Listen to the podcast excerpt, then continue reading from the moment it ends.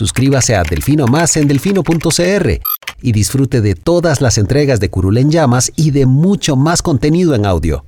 Delfino.cr El chuchinguismo político. Chuchenga, diputado, chuchenga. Si va a ser por nosotros que este país se puede ir a la mierda. Y en lugar de ponerle Instituto Nacional de las Mujeres, ponerle Instituto Nacional de las Lesbianas. No tengo dinero ni nada que dar.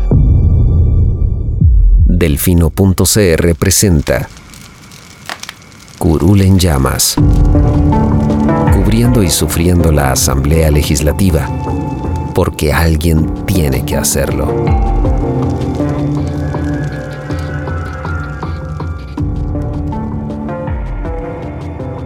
Hola queridos suscriptores de Delfino.cr, bienvenidos a un nuevo programa de Curul en Llamas, el podcast semanal donde les comentamos los temas más relevantes e irrelevantes de la Asamblea Legislativa. Les saluda Luis Madrigal desde el 23 de abril del 2021, como siempre en compañía de... May, espero que todas y todos estén bien. Los temas para esta semana son pocos, en realidad. Eh, semana recortada en el plenario por el brote de COVID-19 y la ausencia de varios diputados. Eh, pero bueno, vamos a hablar de la comisión que va a investigar el, tema del narco y sus influencias en la zona sur, que ya fue instalada el lunes de esta semana. Eh, vamos a hablar de un controversial proyecto que presentó la fracción del PAC eh, sobre el tema de cannabis. Eh, vamos a hablar de, bueno, de las sesiones que se perdieron y de lo que quedó pendiente de votar en segundo debate el día de ayer por la cancelación de las sesiones, eh, así como eh, la discusión que se dio en torno al acuerdo Escazú y eh, la zafada de tabla que le han dado los diputados a este tema. Pero bueno, comenzamos, Lucho. El lunes se instaló la comisión que investigará los vínculos del narcotráfico en la zona sur. La infiltración del narco y el crimen organizado en partidos políticos, municipalidades y territorios de la zona sur. La comisión creada a raíz de la polémica con Gustavo Viales, ¿verdad? Estos nombres eufemísticos que les ponen a las comisiones. Correcto. eh, recordemos que el presidente de la Asamblea le había pedido a las fracciones y diputados independientes que nombraran a sus representantes el lunes para que fueran eh, debidamente juramentados y se conformara la comisión, ¿no? Correcto. Eh, esto se hizo, la comisión quedó conformada por... Jorge Luis Fonseca y Karine Niño de Liberación, Soy la Boilo soy la Bolio de los Independientes. Eh, Eric Rodríguez, que a pesar de que no debía tener campo en esa comisión, el PUSC le cedió su puesto. En resumen, Eric está representando al PUSC sí. en la comisión. Luis Ramón Carranza del PAC y Otto Roberto Vargas de los partidos minoritarios. Los minoritarios son... Y falta alguien de restauración. Los partidos minoritarios en este momento son tres, ¿no? El PIN, el, el PIN con dos Amplio, y los dos unipersonales. Y Restauración. Eh, y el Republicano, perdón. El Republicano, el Frente Amplio, que son unipersonales. Y el PIN. Y el PIN, ok. Um, pero bueno, la controversia se dio al definir quién iba a presidir el, la comisión, porque claramente Luis Ramón, que es el que representa al PAC, el eh, y el autor intelectual de esta comisión, de esta comisión eh, pues, quería él presidirla, eh, sin embargo se le negaron, se le negó esa posibilidad y se la dieron a doña Zoila Bolio. De parte de Liberación, que, que fue la que la postuló. Exacto, y esto generó una discusión un poco fea. Sí. Eh, ¿Fuera de lugar? Empeorada porque luego doña Zoila postuló a don Jorge Luis Fonseca, que es el diputado de Liberación, eh, para ser el secretario de la comisión. Entonces don Luis Ramón Carranza dijo, bueno, aquí está Liberación, eh, se va a autoinvestigar, ¿verdad? Va a ser juez y parte.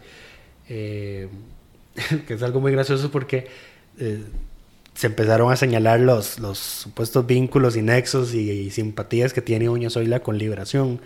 Eh, que solo le falta y no, no, puede, no puede meterse como la diputada 18 porque ilegalmente no se puede, pero que es muy cercana, muy cercana a los verdiblancos. Eh, don Luis Ramón Carranza, por ejemplo, le sacó en cara que doña Zoila vaya a apoyar a Silvia Hernández para el primero de mayo, que esté apoyando a Carlos Ricardo Navides como precandidato a la presidencia y obviamente que Jorge Luis Fonseca la, la designara, la nominara para la presidencia de esa comisión. Eh, doña Zoila, y pues naturalmente ya es una mujer que no se va a quedar callada y le respondió que ella no le debe nada a nadie, que ella es muy capaz de presidir esa comisión y que el tema del narcotráfico pues es un tema que también ella siempre ha trabajado y en el que tiene experiencia. Eh, y había un mensaje implícito por detrás de que eh, no se iba a permitir que esa comisión se volviera un circo electoral contra Liberación, ¿verdad? Ese fue lo que hicieron. Ahora, ciertamente doña Zoila ha reconocido no solo que apoyará públicamente, que eh, apoya la candidatura presidencial de Carlos Ricardo, sino también ha dicho que ella votará por cualquier, por quien gane la convención de liberación nacional. Esto no la convierte eh, en una más de, no la convierte de perica. Exacto. Y ella misma dijo eso, o sea, esto no me convierte en liberacionista, así como apoyar la ley de empleo público no me convierte en lover. Ese fue el término que usó. Exacto, así también dijo que como votar por... por eh, Cruxan no la vuelve...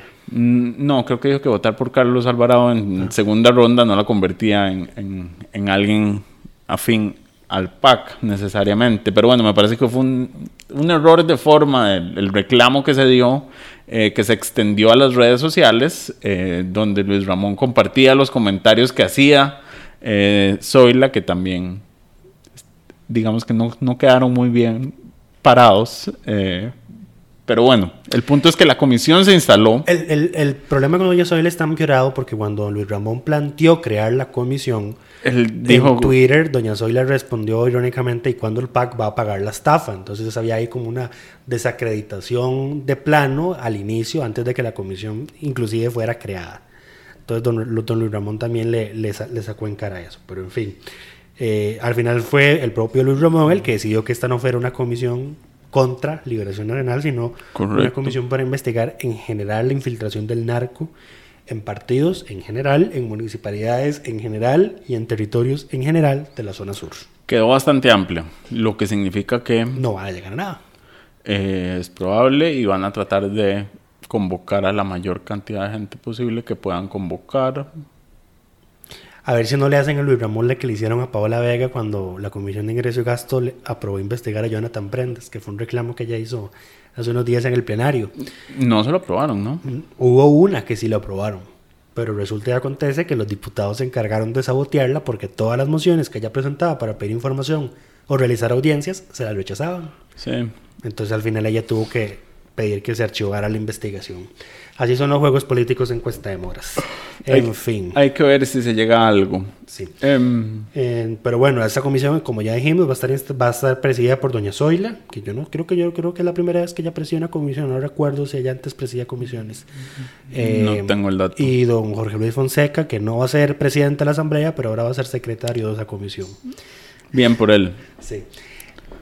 Siguiente tema. El, esa no fue la única controversia que se dio con la diputada Zoila esta semana, porque la fracción del PAC decidió eh, en, en un acto Jugar de brasa, dirían en las redes sociales. jugar de horas. eh, a ver, en una, en una puesta en escena, eh, de presentar el 20 de abril, que para los. En el mundo anglosajón es el 420. el símbolo 420, canábico, bla, bla, exacto. bla. Eh, presentar un proyecto para la legalización de la producción y consumo de marihuana, ya no solo medicinal, sino en todos sus, Recreativa también. sus ámbitos. Em, lo cual es, digo que es una puesta en escena porque como todos sabemos, el presidente de este país, que es el que convoca la agenda de aquí hasta el 30 de julio, 31 de julio, eh, ya ha dicho que no, no ni siquiera va a convocar el proyecto de Doña Zoila, que es sobre cáñamo y cannabis medicinal. O sea, es- en términos de- del progresismo en, en la liberación está un paso atrás de este proyecto Si el PAC. presidente de la República no se sensibiliza con la gente que tiene padecimientos de salud, que necesitan cannabis medicinal, menos lo va a hacer con la gente que... eh, Que la quiere usar la de quiere forma usar de forma recreacional. Exacto. sí. Entonces, este es un proyecto que se presenta nada más para uno, separarse de eh, la posición del presidente, eh, lo cual yo entiendo. A ver, cualquier persona que quiera ser candidato presidencial del PAC, va a querer separarse de, de muchos temas donde la gestión de este gobierno ha sido conservadora. Eh, para tratar de regresar a sus bases. Va a ser sumamente complicado para cualquier candidato que salga de esa fracción poder hacer eso. Eh, y este proyecto es parte de, de- esos intentos. Ya habíamos visto a Welmer intentar hacer esto con empleo público cuando armó un escándalo al decir que el proyecto no era del gobierno. Eh, no les ha salido bien, no les va a salir bien porque entonces quedan, quedan muy mal parados. Porque es como, bueno, si querés eh, realmente legalizar eh, y fomentar la producción y la industria eh, y la generación de empleo que esto conllevaría y la descriminalización de, del consumo de marihuana, porque no empezás por plantártele a tu presidente y, exigirle que convoque el proyecto de Doña Zoila para empezar. O por lo menos, ¿por qué no negocias tus votos de empleo público a que se convoque este proyecto que estás presentando? Digo, ya el presidente dijo que está dispuesto a vender el alma con tal de que empleo público se apruebe. Eh, la fracción del PAC debería aprovechar eso y no dejar que sea solamente Nueva República la que le saca provecho eh, a esto. Y ahora, por supuesto, hay, hay fracciones que se oponen a esto.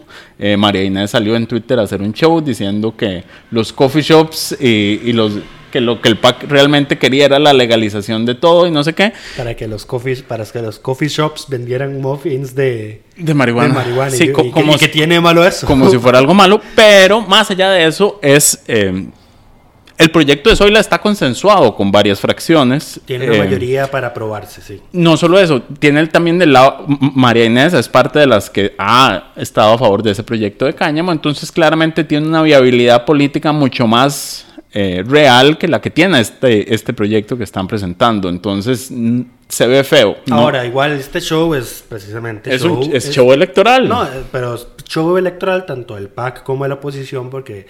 eh, Cada vamos quien le habla a sus bases. Sí, no, vamos a, no, vamos a ver, es, es un proyecto que, vamos a ver, es un proyecto nuevo que se está presentando. Eh, no vemos generalmente tanta polémica con cada proyecto de ley que se presenta. O sea, se, se- se hace la polémica por ser por, por, por los tiempos que se avecinan, ¿verdad? Y por esa falta de congruencia entre la, y de y de sentido unidireccional entre la fracción y el, y el presidente de la República. En fin, Pero bueno, ya el presidente salió a dar declaraciones diciendo que no lo va a convocar y que no lo apoya. Solo le faltó decir que lo vetaría si se aprueba, lo cual no, No dudo, raro. exacto, que lo hiciera si no hubiera los 38 votos para resellarlo. Claramente no los va a ver. En este caso, en el proyecto de Zoila, yo creo que tiene la vi- viabilidad para iniciar. Y, y es que además, a mí lo que me molesta es que es, no solo se plantea por el tema de la legalización y su consumo, sino por el efecto económico que esto tendría. Eh, pero bueno, empezar por el cáñamo. O sea, es que no, no, no, el que mucho abarca poco aprieta, dice el dicho. no, no tiene sentido. Eh, y eso es lo que me molesta, que es nada más una puesta en escena sin ninguna expectativa real de que esto se, se apruebe, se avance o ni siquiera se discuta. Pero bueno, Bueno, ahora todos los proyectos tienen ya, como ya sabemos, un plazo máximo para ser dictaminados, pero igual puede ser un dictamen negativo y Se si hay un dictamen negativo ahí se irá al fondo, al fondo de la agenda del plenario. si hay un dictamen negativo unánime, No, no, pero no va a haber un anime porque oye, mandaría huevo que el PAC no apoye su propio proyecto en comisión. uno ya no sabe. Todo podemos esperar.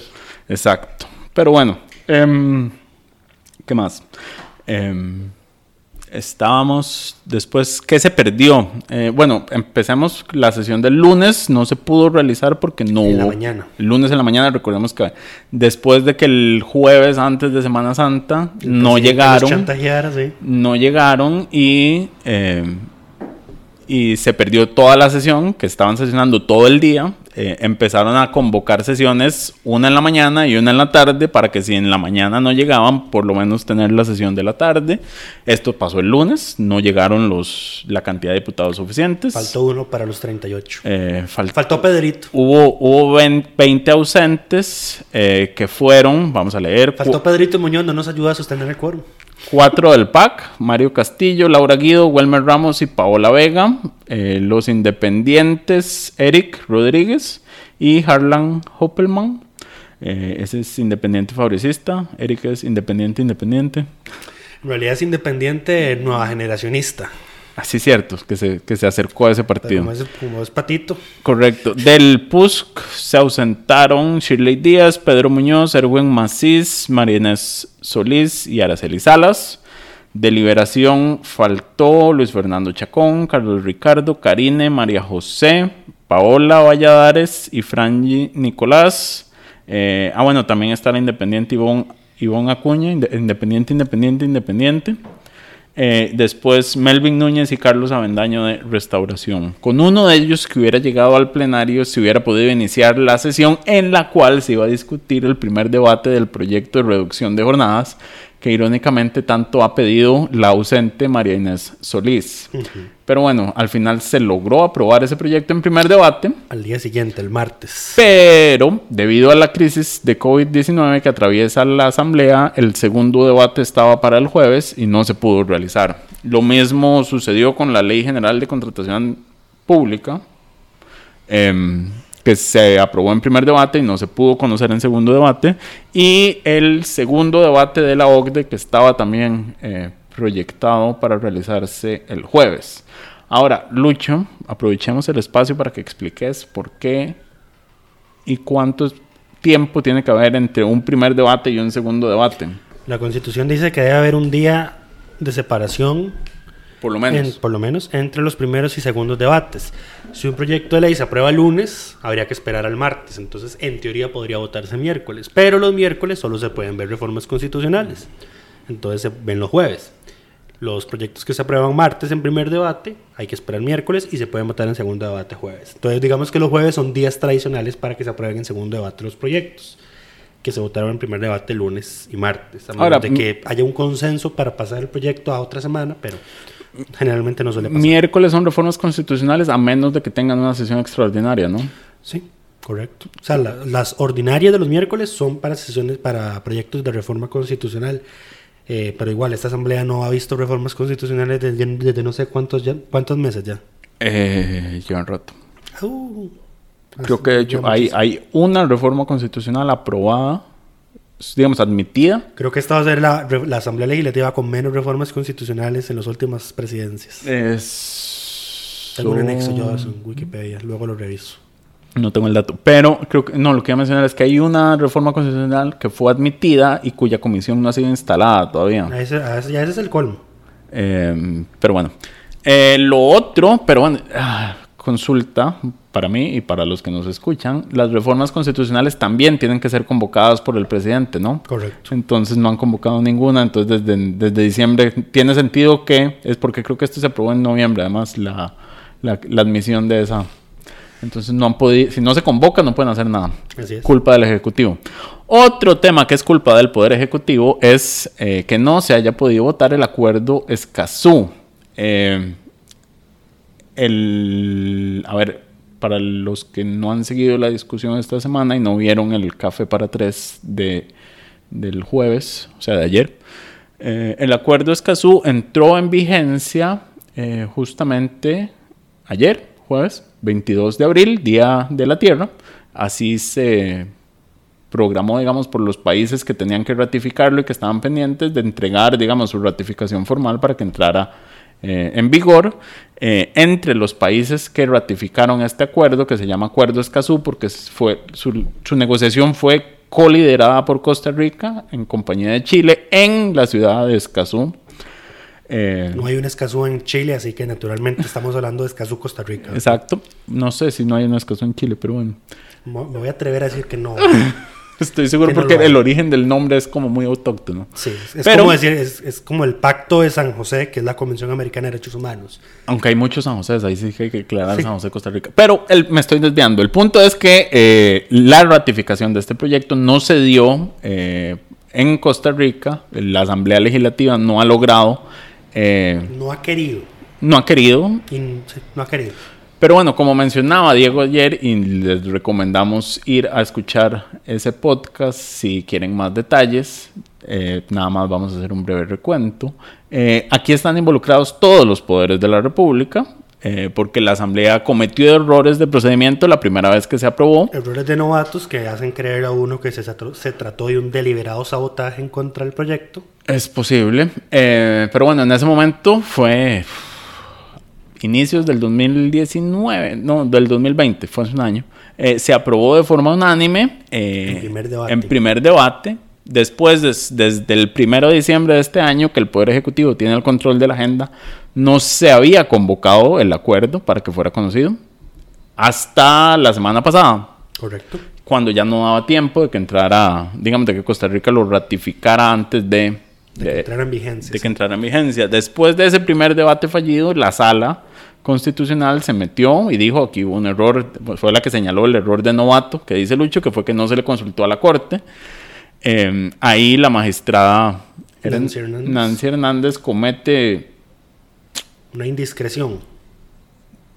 hace un acto que también da señales de sabotaje, porque como ya había un error de forma, eh, Era innecesario era hacer innecesario hacer señalamientos. opiniones de fondo. Y entonces ya hace una opinión de fondo que es básicamente la base de eh, toda la, oleada oposición. del sector privado en contra del proyecto que estamos viendo en las últimas 48 horas. Correcto, porque eh, antes de esta entrada en vigencia se abre la discusión de por qué Costa Rica no lo ratificaba, hay que aprobarlo. Eh, después de que se cae en la sala, eh, se le consulta a la Corte, la Corte juega su parte porque dice estamos en contra, entonces hace que se requieran 38 votos, a menos de que la sala diga que no se requerían 38 votos, lo cual también es complicado porque a la sala no se le, no se le puede preguntar en este caso específicamente. Los magistrados tendrían que deliberar ellos mismos que la opinión de la Corte no afecte, el proyecto no afecte a la organización y funcionamiento del Poder Judicial y que por ende no se necesitan los 38 votos. Correcto. Eh, pero bueno, entonces hasta el Poder Judicial juega su parte en esto. El problema es que no se puede mandar otra vez el proyecto a consulta a la sala porque cuando la sala respondió a la primera consulta, dijo este primer debate fue nulo. Porque no se había consultado a tiempo. Correcto. Un error Pero- de forma de novato. Ajá, exactamente. Culpa de la Comisión de Relaciones Internacionales, creo que fue la que dictaminó este proyecto, precedida por... Karina Niño. Correcto. Sigan sumando a las teorías de conspiración. Ahí vamos.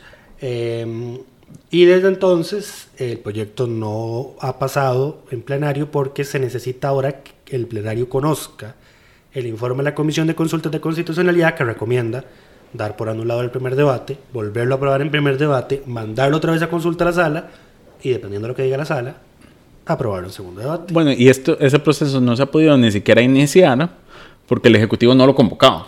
Desde el primero de diciembre que tiene la... Y cuando lo convocó y Paola Vega presentó una moción para que el plenario viera el informe de la Comisión de Consultas de Constitucionalidad, los, jefes de fracción dijeron que no. Correcto. Entonces, ¿cómo pasa un proyecto que fue aprobado de forma unánime a tener tanta oposición? Porque ya salió eh, la Unidad y Nueva República, a República, decir que no lo van a votar. Que no quiere reconocerlo, está en contra. Eh, ¿Qué fue lo que pasó en el medio? Bueno, eh, también esta semana quedó muy en evidencia de que los empresarios del país, liderados por eh, su unión de cámaras, la UCAEP, están completamente en contra de este proyecto y que han movido los hilos de los diputados para que esto no avance. UCAEP sacó un pronunciamiento y desde entonces varias cámaras, varias empresas o cámaras empresariales que integran la UCAEP han salido a respaldar el pronunciamiento. Es muy gracioso porque no tardaron nada en respaldar ese pronunciamiento de UCAEP, pero cuando UCAEP salió con los sediciosos de rescate nacional era un dolor que salieran a esa, a despegarse de ellos. En fin, cosas de la vida. ¿verdad? Cosas de la vida. Pero bueno, así es como después, estamos un año después de esa votación unánime y ahorita ya no dan los votos para... eh, no, parece no haber Parece no suficientes haber. votos. Sí. Y luego el presidente allá en Guanacaste diciendo, espero que se apruebe muy pronto, ¿no? Es que ese- esos shows eh, Qué cosa más es, triste. es terrible. Pero bueno, En fin, eh, entró ayer a, a regir el, el- entró sin Costa Rica. entonces en Costa Rica. El, el Eh. acuerdo de Escazú de Costa Rica entró a regirse en Costa Rica. El daño a la imagen está hecho. eh, pero bueno, no creo que se vaya a aprobar en el futuro próximo. Por lo menos Habrá que ver la otra asamblea legislativa. mientras el Ejecutivo controle la agenda, al parecer esto no va a pasar. Eh, habrá que ver qué pasa. Eh, ¿Cuándo se le vence el paso cuatrienal a este proyecto? No tengo el dato ahorita. Gracias, Lucho. Yo Debe- esperando. Debe, ser en el 2023, 2024. Eh, 2019-2023, es probable. 2023 es probable. Eh, pero bueno, adicionalmente, ¿qué más pasó esta semana? Ya mencionamos todo. No, Eh, el el los informes de la investigación. eh, de la comisión contra el, de la comisión contra el PAC. Ya esto lo habíamos mencionado cuando se presentaron los dictámenes hace como dos semanas. En resumen, Eh, el plenario, el plenario agarró la sesión del lunes en la tarde, la que sí se pudo hacer para hacer un debate arreglado sobre los informes, y pasó naturalmente lo que todos esperábamos que iba a pasar. La oposición aprobó su informe en mayoría, que le pide a Otón Solís, eh, que le pide al gobierno que destituya a Otón Solís como representante de Costa Rica en el BCIE y a Margarita Bolaños como garante ética, por no tener condiciones éticas para seguir en esos puestos, eh, a la fiscalía que reabra la investigación contra el PAC por estafa, porque la comisión afirma y los diputados afirman que eso no está prescrito, al menos lo de las campañas del 2002 y el 2006. Eh, y le piden que acelere el procedimiento por la denuncia que Pedro Muñoz presentó en contra de todas las personas que firmaron los contratos que resultaron ser eh, fraudulentos en la campaña del 2010, que dicen que la fiscalía no se ha movido con esa investigación. Entonces, todo eso es lo que se pide en, en esa comisión. Eh, solo hubo 10 votos en contra, que fueron Fue los la de- fracción. Fue la fracción del PAC. La fracción del PAC llegó a votar en bloque, cosa que no siempre pasa. en tiempos recientes, sí. No Eh, suele suceder. No suele suceder. Eh, Eh, se aprobó en primer debate, pero no, bueno, no lo mencionamos, pero para Ya- decirlo, ya lo sí. dijimos. Lo de la reducción de jornadas, hay que mencionar que se metió a último momento en los sectores que se van a ver beneficiados a los autobuseros. ¿Por qué?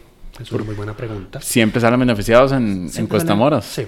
Y Es ah, como si financiaran campañas, es que es rarísimo. como que regalaran ahí eh, la parte trasera de los buses para poner eh, pro- propaganda, en fin. Y al sector artístico y cultural. Eh, es cual- por cuatro periodos de tres meses más. Eh, se aprobó una moción de José María Villalta, eso sí, para que quienes pidan esa prórroga tengan que acordar con el Ministerio de Trabajo inspecciones en el lugar de trabajo, valga la redundancia, para garantizar que no se estén infringiendo los derechos laborales ni la normativa laboral en la materia. Eh, y hay una larga lista ahí de sectores que se van a ver beneficiados, pero en general son aquellos todos relacionados con el sector turismo. Y en primer debate también se aprobó la Ley General de Contratación Pública, que eso lo que hace es obligar a todas las instituciones a usar SICOP. Otra ley para obligar a todas las instituciones a usar SICOP. Eh, y que además establece ahí ciertas multas para aquellas para aquellos oferentes que gusten de presentar recursos de apelación temerarios, por no decir estúpidos, o con el fin de extender los procesos de contratación en el Estado y que nos cuestan millones al año. Eh, va a haber sanciones por eso. Eh, y como ya May les comentó, eso quedó pendiente. Habrá que ver qué ocurre la próxima semana porque no hay sesiones extraordinarias. Ah, bueno, se nos, Para la otra se- semana. se nos olvidó mencionar que eh, la crisis de COVID que tiene el plenario en este momento es a raíz de que un asesor eh, de plenario eh, salió positivo de COVID, lo cual significa en teoría que todos los diputados son contacto y todos deberían estar aislados. Ese asesor es el que lleva y trae emociones a, desde la un- presidencia un hacia la jefatura. No es un ujier, es un asesor. No es- ¿Cuál es la Ujier es, el, diferencia? ujier es el que abre y cierra puertas, el Ah, que lleva cierto, agua. Cierto, cierto. Es.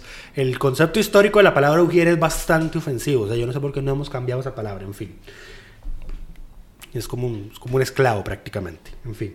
Eh, es una, pers- un asesor que lleva y trae emociones desde la presidencia hacia las jefaturas de fracción. Entonces, en teoría, todos los jefes de fracción Han tenido son contacto, cercano con ese, con ese asesor. Correcto. El propio Eduardo Cruxan, que ya se había contagiado en diciembre, es contacto cercano de él.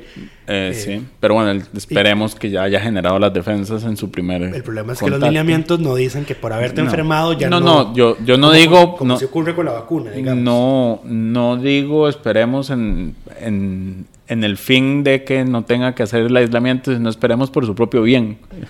Para él, que ya pasó por esto, no tener que pasar por esto de nuevo. Sí. Em, pero bueno, entonces las sesiones de la próxima semana están en veremos. No, y es que vamos a ver. El chisme no termina ahí. Dale. El médico del Congreso eh, di- dijo: hay que aislar a los diputados que son contactos cercanos de este asesor, ¿verdad? Los 57. Y resulta, no, es que él dijo, no, él dijo, voy a hacer un informe y se van a aislamiento. En la noche manda un oficio diciendo, no puedo determinar quiénes son porque este asesor tiene contacto con demasiada gente. Em, Eh, así que voy a apelar a la honestidad de ustedes, diputados, para que ustedes manden los datos y saben que son contacto del asesor para someterse a aislamiento. Ha, pe- ha pecado apelar a la honestidad de los diputados. Empecemos por ahí. Cajita blanca para el pobre doctor Eh, eh, Walter Rodríguez de la Asamblea. Segundo, lo que debió haber hecho es, no puedo decir quiénes son, todos son los Todos. 57. Sí, o sea, Eh, en caso de duda, todos. En caso de duda, O todos, sea, esto no, exacto. no es una gripecita. Eh, No las- estamos con 100 casos al día como para jugárnosla. Sí, ¿verdad? Y la situación empeora porque al día siguiente, en horas de la mañana, la diputada Marinés Solís dice, di positivo en la prueba que me Correcto. hice anoche. Eh, ya, con, ya eso fue la gota que le derramó el vaso para el doctor, digamos, porque dijo, ahora sí, voy a mandar los datos de los 57 al Ministerio de Salud para que los mande aislamiento, así como de las 20 personas eh, que tienen permitido el ingreso a plenario entre ujieres, asesores, eh, servicios técnicos, etcétera, etcétera. Eh, para Piores, un día antes había hecho una capacitación sobre el sistema de voto seguro para sesiones virtuales de la empresa Microsoft. Entonces había otros funcionarios, inclusive del departamento de informática, adentro del plenario. Todo es un desastre. No solo eso, ¿por qué el, el plenario no puede sesionar virtualmente, Lucho? A ver, no tenían el sistema de votaciones y ya Microsoft se los desarrolló. Y designaron el miércoles para hacerles la capacitación. Que fue muy, una cosa muy triste porque luego salieron varias diputadas a protestar. Pero aquí, ¿cómo presento una moción? Señora, le desarrollaron un sistema para votar, no para presentar mociones. Entonces la señora informática le dijo, eso todavía falta. O sea, porque hay que, hay que desarrollar el protocolo y hay que capacitarlos a ustedes y a los asesores. Es todo un proceso. O sea, lo que ya está es el sistema de voto, que era lo primero que decían que no se puede hacer sesiones virtuales porque no podemos votar. O si hay que votar, hay que decir todo sí o no con a viva voz, Nominalmente. exact- exactamente. Que atrasaría todo. Ahora no, ya no es el sistema de voto, sino que falta el, el protocolo de cómo presentar mociones y cómo presentar documentos. Eh, y, al, y al día siguiente todos aislamiento. Entonces no van a haber sesiones virtuales, además de que el reglamento dice que se tienen que aprobar antes. Eso es importante, no es que No hay, hay casos y entonces el presidente del Congreso puede decir, bueno, sesionamos virtualmente, sino que se requiere que el plenario lo haya acordado previamente. Vamos a ver, es que esto es, Y una, se puede es una, una tontería. se- es que ese es un problema constitucional, ¿no? No, no, no es que no, no es que sea un problema constitucional, es una tontería. O sea, vamos a ver, si la, la sala les dio permiso de sesionar virtualmente en casos de situaciones como esta, pero si son situaciones excepcionales, no puedes pretender que se necesite una sesión para habilitarla. O sea, simplemente ocurre la situación excepcional, entonces ya eso te habilita para que el presidente pueda convocar la sesión. O sea, esto es como si hubiese un terremoto y se cae el edificio de la asamblea, y como no tienen recinto para sesionar, y No necesitan sesionan. haber aprobado antes el lugar para trasladar del recinto, entonces no pueden sesionar y se cierra la asamblea para siempre. Es una estupidez. O sea, no tiene sentido. No tiene O sea, Si la sesión virtual es para una situación de emergencia, no puedes prever una situación de emergencia, por eso es una Y, emergencia. y es que el problema es ese, usted tiene que, no puede decir, vamos a sesionar virtualmente de aquí en, a- o sea, vamos a sesionar virtualmente en caso de emergencia de aquí al, por el resto de la humanidad. O sea, no, tampoco. No, tienen que decir, vamos a sesionar, vamos a tener estas Pero sesiones esto en fue- específico pero eso fue culpa de ellos virtualmente. porque ellos mismos lo definieron así. O sea, las sesiones virtuales son para situaciones de emergencia, de calamidad pública, pero necesitamos aprobarlas, de- la- aprobarlas antes. O sea, tienen que estar los Mm. diputados sesionando en el momento en el que el país está cayendo pedazos y ellos votando ahí la moción para sesionar Lo que se debió haber aprobado es que en caso de emergencia el presidente pueda convocar y al inicio de la sesión los, se requieran eh, dos terceras partes de los diputados lo presentes para ratificar esa sesión virtual. Pero es, es que, digamos, ese vacío entre la convocatoria y la O que, emergencia... o que 38 firmen con su firma digital una moción autoconvocándose. Una, es que vamos a ver, soluciones hay. Dudo pero- que todos tengan firma digital. No, ahora todos tienen Ahora que sí. tener- sí, todos tienen firma digital porque para usar el sistema de voto que les desarrolló Microsoft necesitan una laptop que tenga incorporado un lector de firma digital. Ok. O sea, van a tener una laptop específica para participar. ¿Y en por qué sesiones. incorporado y no nada más la extensión que usamos Porque todos? son diputados y van a perder el lector de la tarjeta. Eh, Tiene Entonces sentido. es más sencillo, es más difícil que pierdan una laptop Eh, a que pierdan un lector pero lo de es. Pero es más difícil. De ahí, Eh, huevo. Pero bueno, lo otro que iba a mencionar sobre este tema que no hemos dicho es que, eh, bueno, ya el, el presidente Eduardo Cruxian hizo consultas porque si hubiera casos, digamos, de que hubiera muchos diputados contagiados en este momento y empiecen a dar positivos, como la diputada María Inés, eh, sus órdenes sanitarias van a llegar más allá del primero de mayo. Eso fue también por tontería, porque si se hubieran aislado el miércoles, habrían terminado el aislamiento un día antes del primero de mayo. Correcto. No lo hicieron, Correcto. se esperaron pasó lo del jueves con Marinés y entonces ahí es, si, si se aíslan a partir del jueves, el aislamiento les vence el primero de mayo.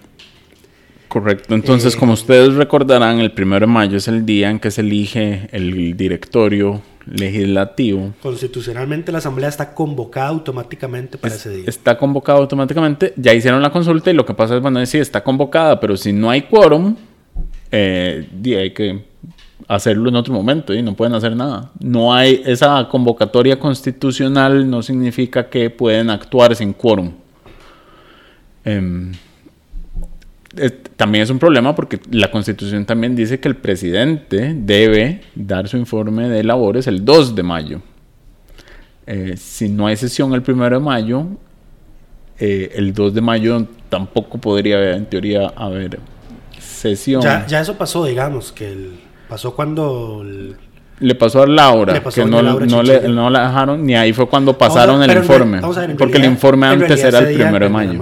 Lo pasaron al 2 para decir, como bueno, es que ustedes a veces eligiendo el directorio se les va todo el día, entonces mejor dejémoslo para el día siguiente por si acaso y ahora... eh, y ahora tenemos una pandemia. y ahora tenemos una pandemia. Entonces, ¿qué es lo que puede suceder? Eh, en el mejor de los casos, que todos los diputados se hagan la prueba en estos días, salgan negativos y puedan presentarse el primero de mayo a sesionar. Es- no, es que el- la prueba negativa no te... No te, no, te quita el- no te quita la obligación de hacer el aislamiento Eh, por los periodos de incubación. Claro, si los, si, los si únicos- los hubieran de- declarado contacto directo, lo cual irónicamente no han hecho todavía. Porque el Ministerio de Salud está haciendo todavía... en- vamos a ver, como el doctor del, del doctor de la Asamblea dijo, todos son contactos directos. El Voy doctor no dijo eso. Bueno. Dijo, no puedo saber quiénes son, entonces díganme ustedes No, quiénes. lo- prácticamente lo dio a entender después de que Marinés dio positivo, porque Marinés había estado yendo a las sesiones de plenario. Se reunió con dos ministros, con la ministra de la Presidencia y con el ministro de Hacienda, que también ahora tienen que aislarse y ir a hacer De nuevo, ya esto les había pasado por estar en la asamblea Otra también. vez, sí. En fin. A mí eh, el otro día un compañero, un amigo me preguntó que si ya había ido, había ido al nuevo edificio del, del Congreso y yo le dije, yo no me acerco a esa incubadora de COVID. Yo no lo conozco. Yo, con- yo no- yo no Una semana después, los diputados me dan la razón. O sea, vamos a ver, mis respetos para los colegas que efectivamente van y cubren asamblea presencialmente. Yo no voy a ir ahí a Es una hervidero. incubadora. Eso es un hervidero de coronavirus. ¿Quién es el único que está salvado? Solo Mario Castillo, está vacunado. Eh, eh, Mario Castillo Ah, está vacunado. ¿Quién sigue, nena? Eh, Aida. ¿Estará vacunada ya? Aida, sí. Eh, de Guanacaste. No creo que esté vacunada todavía. No recuerdo. Eh, en todo caso, y no es como que van a andar publicando, ya vacunamos a tal diputado. Eso fue una indiscreción del vicepresidente don Jorge Luis Fonseca que dijo... eh, Lo celebró. les- le, tocaba hablar a don Mario y entonces... Aprovechó Don, para... Don Jorge tiene un ritual muy interesante cuando le da la palabra a los diputados, que es que les menciona algo relevante o gracioso de, de ese- de esa persona en específico. Entonces, a Aida le menciona, creo que es que hace unas tortillas muy ricas y que lo invite otra vez a, a Guanacaste, la finca, para que coman. Eh, bueno, y a don Mario Castillo entonces le mencionó el tema de, el tema de, de que ya estaba, de que ya estaba vacunado contra el coronavirus. Que ahora, por lo del jueves, nuevamente salieron varias personas a decir, por favor, vacunen a los diputados, el costo-beneficio de vacunarlos es... Deberían vacunar a toda la Asamblea Legislativa. Yo no estoy a favor de premiar la irresponsabilidad. Yo creo que aunque sean irresponsables, eh, son necesarios y el Congreso es... son? Lo son. ¿Lo son? Lo son. Pero no son. pero lo son. Eh, eh, inútiles pero innecesarios en muchos casos, pero lo son. Pero necesarios. Pero necesarios, sí, correcto. Eh, pero bueno, em, creo que eso es todo por esta semana. Nada más nos falta mencionar que la diputada de la semana, esta semana va a ser doña Zoila Bolio, por su esfuerzo, trabajo y de verdad eh, impulso que le ha dado honesto, sincero y con opciones reales de ser aprobado al proyecto de cáñamo y cannabis y no el show político de los otros 10. Pero Creo- bueno, Creo que es la primera vez que le damos diputado a la semana a dos diputados enfrentados, una, una después de otro.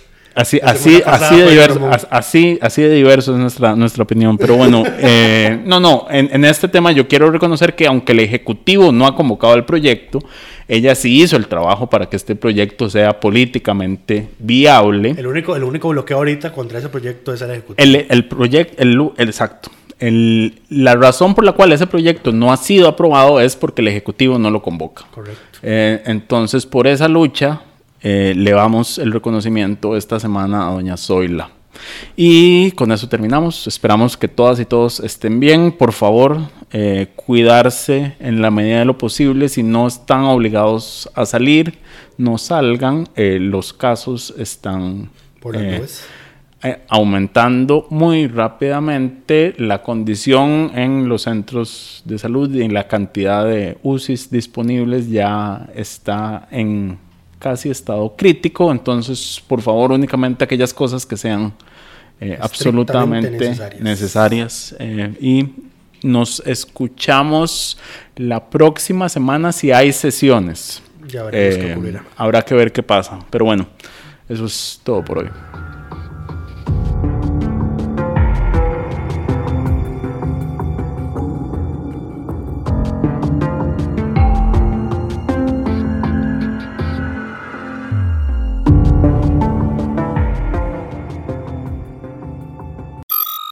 Suscríbase a Delfino Más en delfino.cr y disfrute de todas las entregas de Curul en Llamas y de mucho más contenido en audio.